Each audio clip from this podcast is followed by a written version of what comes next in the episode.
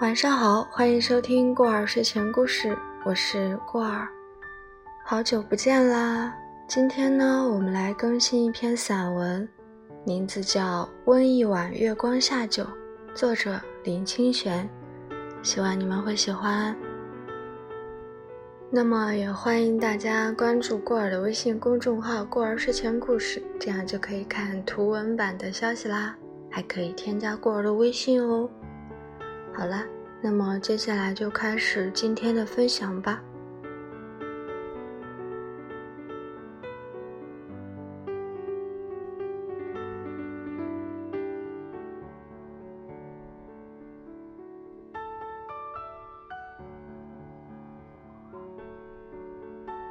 竹雪如果真有其事，别的东西也可以留下。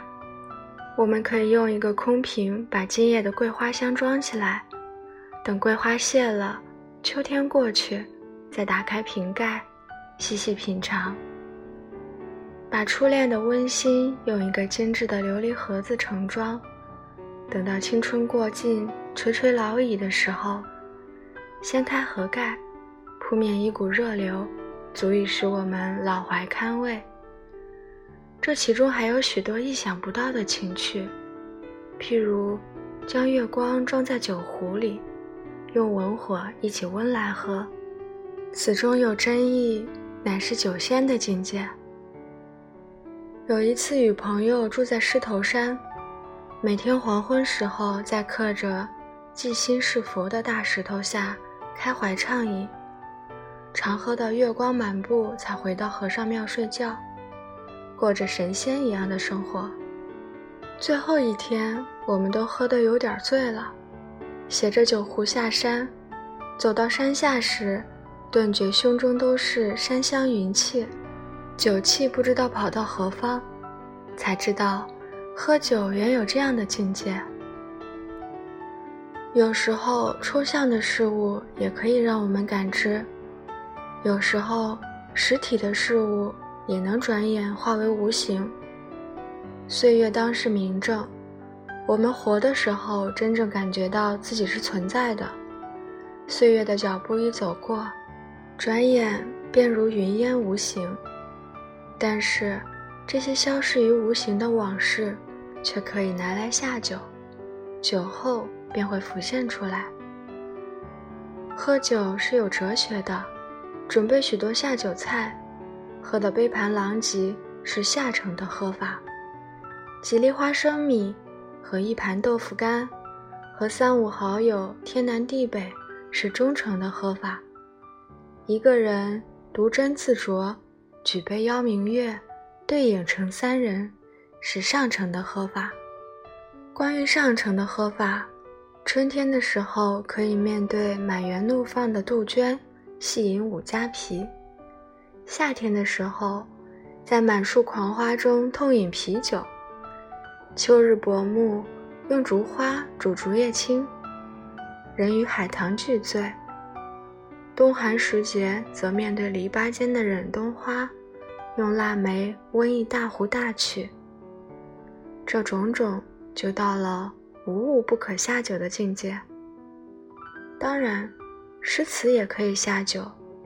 余文豹在《历代诗与饮吹见录》谈到一个故事。提到苏东坡有一次在玉堂日，有一幕是善歌。东坡因问曰：“我词何如柳七？即柳永。”牧士对曰：“柳郎中词只合十七八女郎，执红牙板，歌杨柳岸，晓风残月。学士词须关西大汉，铜琵琶。”铁照板唱《大江东去》，东坡为之绝倒。这个故事也能引用到饮酒上来。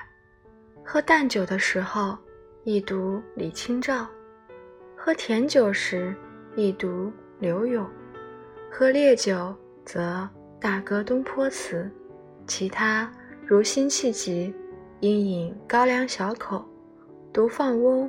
应大口喝大曲，独李后主要用马祖老酒煮姜汁，道出愿苦味时最好。至于陶渊明、李太白，则浓淡皆宜，狂饮细品皆可。喝醇酒自然有真味，但酒中别掺物事，也自有情趣。范成大在《郡玩录》中提到：“番与人作心自香，用素茉莉未开者，浊净气，薄披沉香，层层相间风，日一日。”不待花蔫，花过香成。我想，应做茉莉馨香的法门，也是掺酒的法门。有时不必真掺，思能有醇酒的真味，也有醇酒所无的余香。我有一位朋友善做葡萄酒，酿酒时以秋天桂花为塞，酒成之际，桂香袅袅，只似天品。我们读唐诗宋词，乃知饮酒不是容易的事。遥想李白，当看斗酒诗百篇，气势如奔雷；作诗则如长鲸吸百川。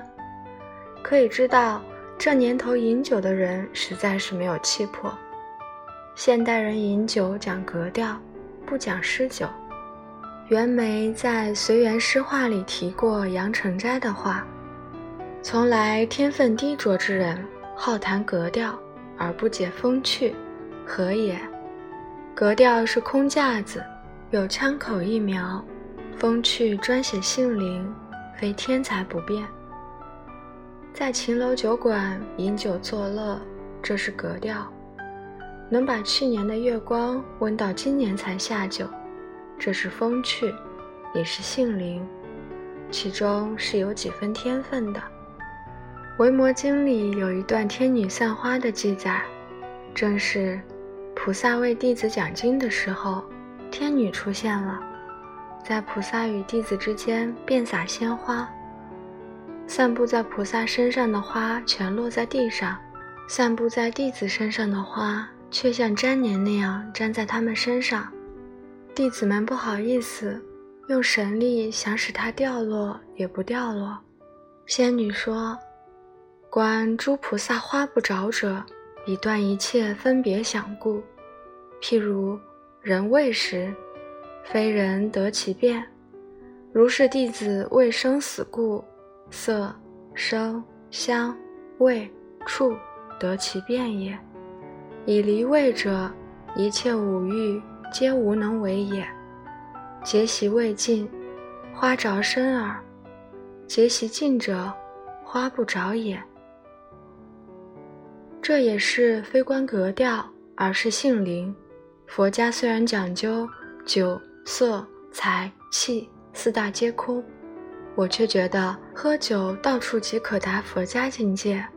试问，若能人把浮名换作浅酌低唱，即使天女来散花，也不能着身。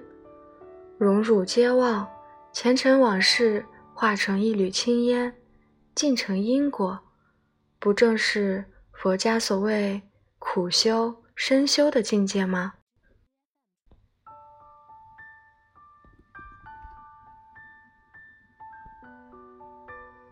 好啦，今天的分享到这里就结束了。